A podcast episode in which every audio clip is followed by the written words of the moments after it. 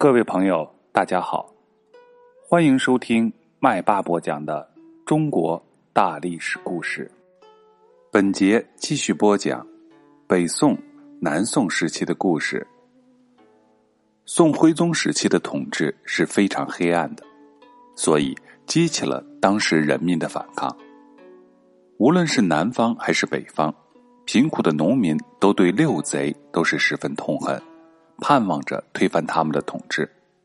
当时流传着这样一首民谣：“打破桶泼了菜，便是人间好世界。”桶就指的铜罐，菜就指的是菜茎。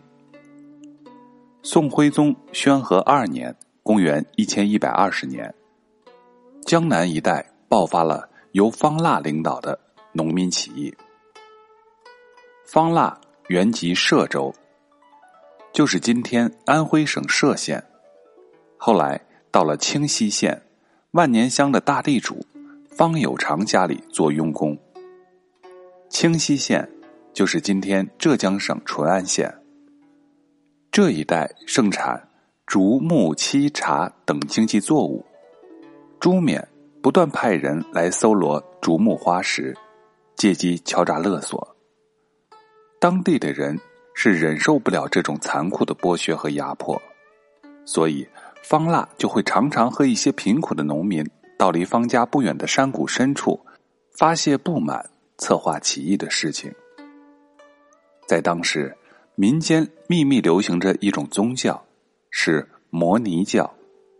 摩尼教又称明教，是从波斯传入我国的。波斯就是今天伊朗。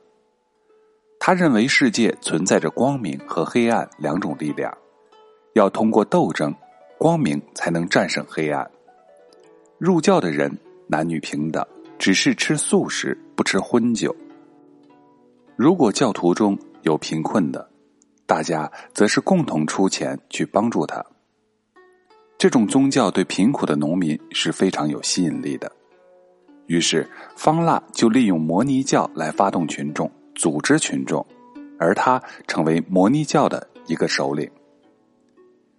在这一年的十月的一天，方腊正在和贫苦的农民秘密的策划起义的日期，不料走漏了风声，被地主方有常知道了。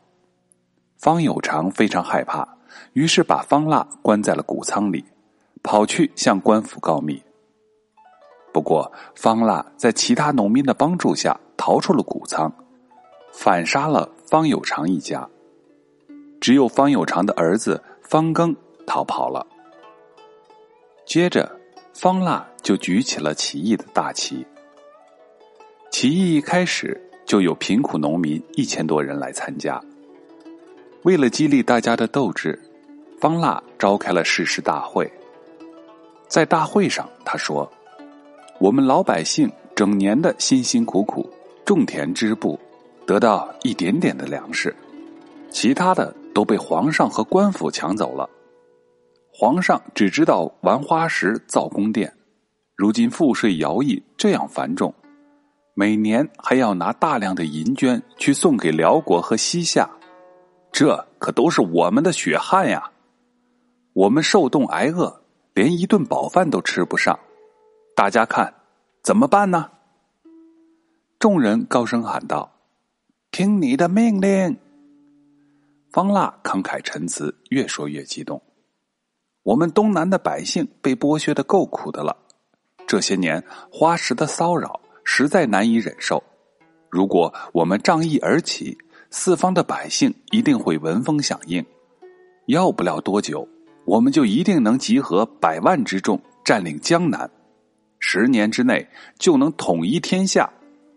如果不这样办，就只有死在贪官污吏的手里了。这时候，群情激昂，齐声赞同起义。消息传开，附近各县的贫苦农民纷纷响应，在几天之内，起义的队伍就发展到了几万人。到了十一月份，方腊开始建立了政权，他自称圣公，定年号为永乐。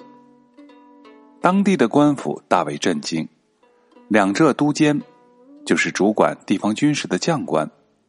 两浙都监蔡尊和严坦两个人，连忙带领五千名官军前来镇压。官军来势凶猛，方腊在一个叫做西坑的地方设下了埋伏，而官军则是大摇大摆来到了离西坑不远的威平镇。蔡遵和严坦自以为有点武艺，再加上沿路又没有遭到一点的抵抗，因此根本就没有把起义军放在眼里。见到天色已晚，就下令扎营烧饭，准备第二天进山搜剿。突然杀声大起，一支起义军从附近的山上杀了下来，官军慌忙的迎战，不过刚一交战。起义军就纷纷败阵后退，蔡尊和严坦看到起义军人数很少，装备又差，经不起一打，就更不把他们放在眼里，下令继续烧饭。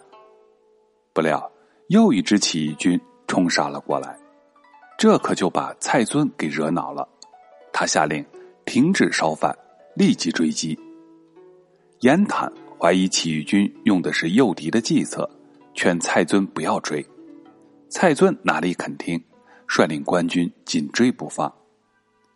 官军追到了西坑，前面的起义军忽然一个都不见了。蔡尊正在惊疑不定，突然鼓声四起，漫山遍野亮起了火把。起义军手执大刀、长矛、木棒等，都冲杀出来，喊杀震天，势不可挡。蔡尊和严坦方知中计。急忙下令退兵，官军被打得晕头转向，丢盔弃甲，乱成一团。起义军最终把五千名官军全部歼灭，蔡遵和严坦也都送了命。接着，起义军乘胜攻进了清溪县城，在短短三个月，接连占领了歙州、衢州、处州、杭州、婺州等六州五十三县。在起义军的影响下，东南各地人民纷纷杀死贪官污吏、土豪劣绅，开仓放粮。他们都是打着方腊的旗号。各地的农民只要看到方腊起义军的旗帜，听见了鼓声，就会赶来迎接。起义军很快就发展成近百万的大军，这一下震动了整个东南，震动了整个的北宋朝廷。起义军的声势吓坏了北宋的统治者，宋徽宗连忙派童贯带领着十五万大军前去镇压。大军出发的时候，宋徽宗哭丧着脸对童贯说：“东南的事情就全靠你了。”童贯把军队分成两路，一路开向杭州，一路开向歙州，企图对起义军进行合围。起义军人数虽多，但是缺乏作战经验，只把作战目标集中在夺取州县。他们的兵器也不足，而且并没有建立政权的长期打算。因此，在童贯反扑的时候，起义军遭到了严重的伤亡，许多的州县又落回了官军的手里。宣和三年（公元一千一百二十一年），在这一年的二月。方腊带领一部分起义军退守清溪县的山里，继续奋勇作战，抵抗敌人的进攻。官军摸不清山里的路径，打了很久还是没有打进去。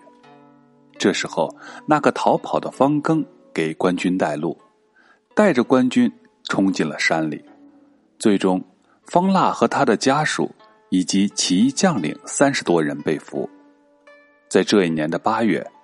方腊在汴京被处死。好，本节的故事就到这里，在下一节我们要讲逼上梁山。